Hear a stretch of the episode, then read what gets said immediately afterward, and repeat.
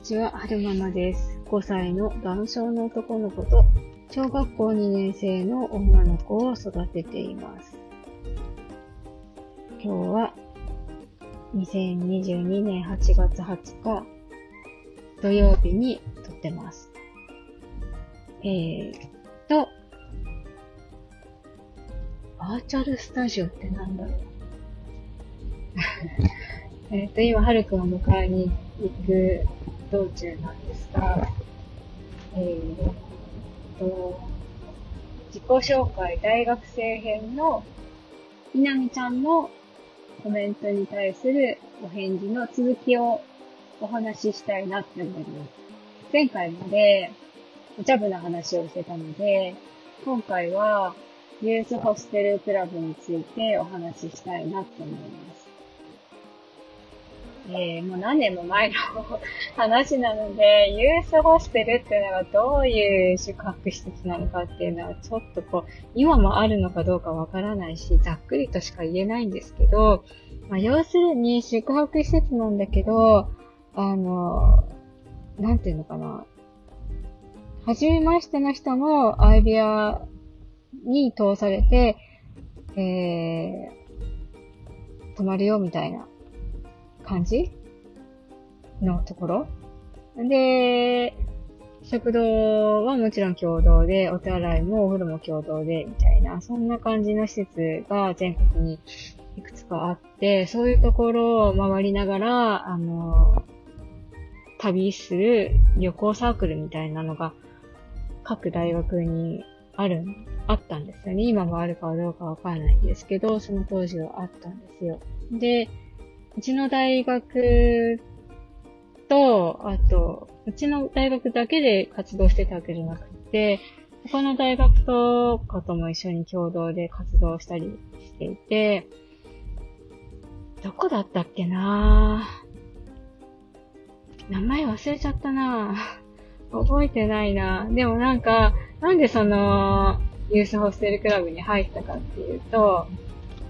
その大学女子大だったでしょ？で、高校も女子校だったから、あの、出会いが欲しい 出会いが欲しいっていう下心で、その、その、なんていうのかな、他の大学、共学の大学と交流があるサークルに入りたいなって思っていて、で、その旅行サークルがなんか面白そうだな。旅行サークルの他にはテニスサークルがあったんですけど、テニスには興味がなかったので、旅行サークルの方が楽しそうだなと思って、えー、そこのね、えっと、リユースホステルクラブっていう部活、部活サークルなのかな入ったんですよね。で、えっ、ー、と、そんなにね、たくさん活動してる、積極的に活動してる部活ではなかったんですよ。ただ、うんと、うちのサークル自体で活動してたのは、まあ、その、どっか旅行に行くっていうのもあったし、あと年に一回、その他の大学と共同してさ、うんと活動してるイベントがあって、で、それが、あのー、あれ、それだけじゃなかったのかなでもやってた気がする。なんか、山手線一周しようみたいなイベントがね、春先だったかなかなんかにある、あったんですよ。で、その、各大学の輸出ホステルクラブの部員さんたちと共同でやってたんですけど、何時だったかな夕方18時ぐらいに、どこ最初だったかななんか山手線の沿線のどっかの駅に集合、集上野だった気がする。上野に集合して、上野公園だった上野公園ってありますよね。いやー、うろ覚え。まあなんか、確か上野だった気がする。上野の公園に集合して、で、そっからスタートして、夜通し、その、山手線、ぐるっと一周するんですよ。そう。夜な夜な団体で、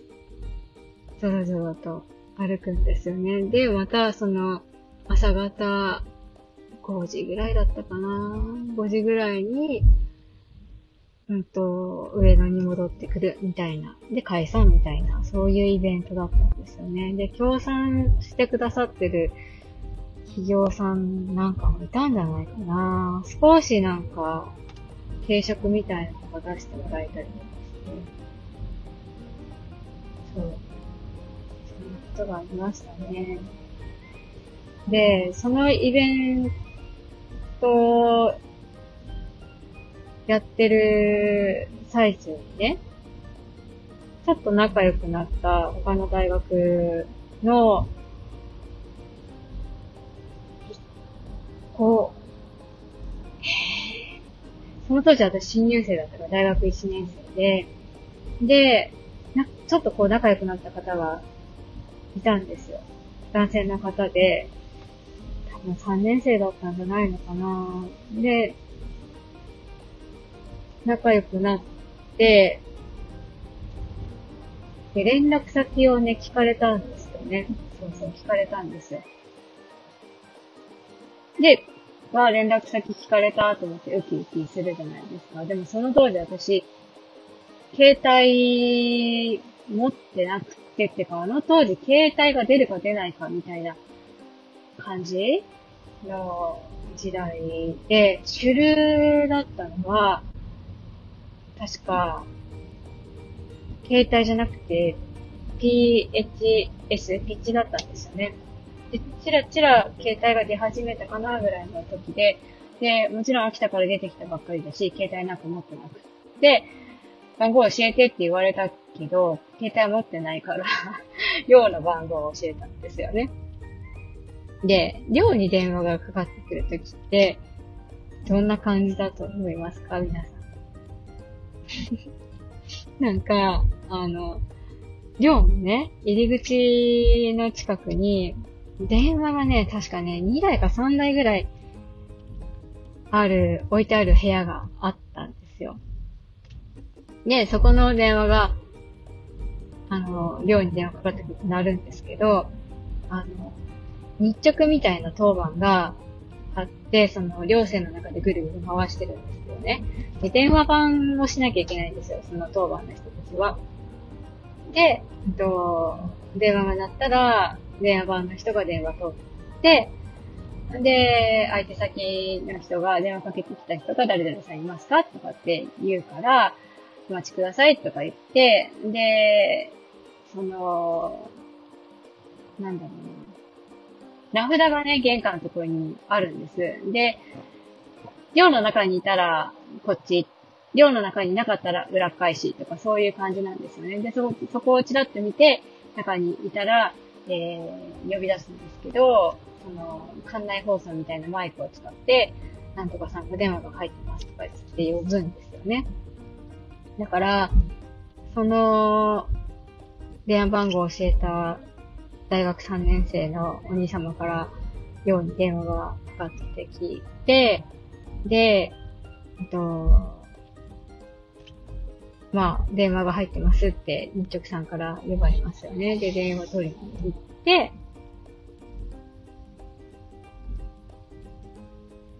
どっか遊びに行こうって誘われたんじゃないかななんだけど、なんですけど、なんか一対一で会うのがちょっと怖いなと思って、その時に一緒に、その山手線一周回ってた子を誘ってその子も行くって言ったら行きますよみたいな感じに答えたような気がするんですよね。で、結局、行かなかったんじゃないかなうん、そんな気がしますね。あんまり覚えてない。行かなかった気がする。そんなこともありましたね。ちの大学の学生さんたちは、そういう恋愛をどうやって楽しんでたかっていうと、まあ、高校の時、なんだろう、大学入ってくる前から付き合ってた人と付き合ってるっていうパターンと、うーん、そういうテニスサークルとか、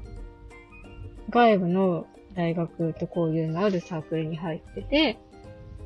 で、そこで知り合って付き合うとか、あとは、バイト先の人と仲良くなって付き合うとか、あと あの当時流行ってたのは、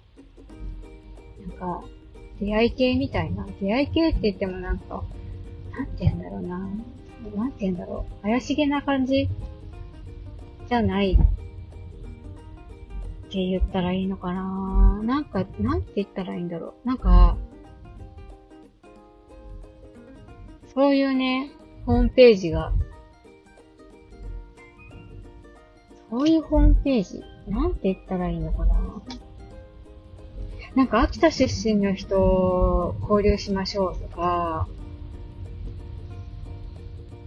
そんな感じのホームページだったかな。まあなんかそういうので出会って付き合う人もいたし、あと特殊な子だと、あの、あの当時、なんか、電話がね、見知らぬ人から電話がかかってきて、で、その相手先と仲良く話を、なんだろうな、見知らぬ人なんだけど話が弾んじゃって、仲良くなって、実際に会って付き合うとか、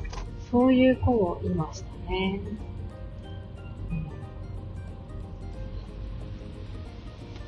そう、なんか、面白いなぁと思って見てましたね。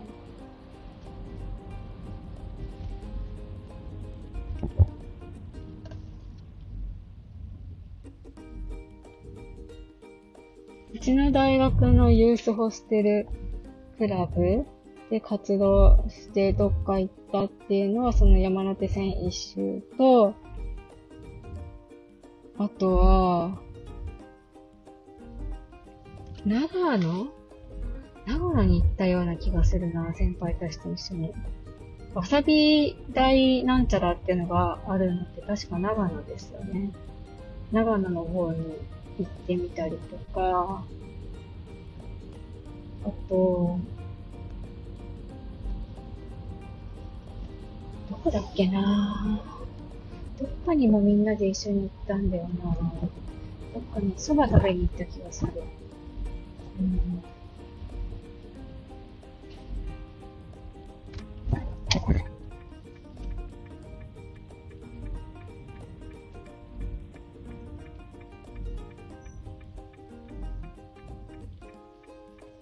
そんな感じですかね。皆さん学生時代どんなサークル入られてましたか？今、私がいる、働いてるところの大学のサークルは、どんなのがあるかっていうと、まあ、秋田だから、関東のサークルと、一番その人数が大きくて、多くて規模が大きな関東のサークル。あとは、軽音っていうのかなもあった気がするし、お茶部もあったし、あと、合唱部みたいなのもあった気がしますね。あと何があったんだろう陸上部とかもあった気がする。あとなんだろうな。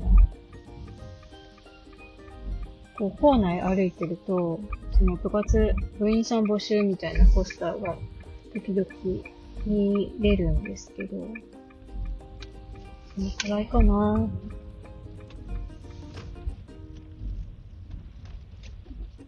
よいしょ。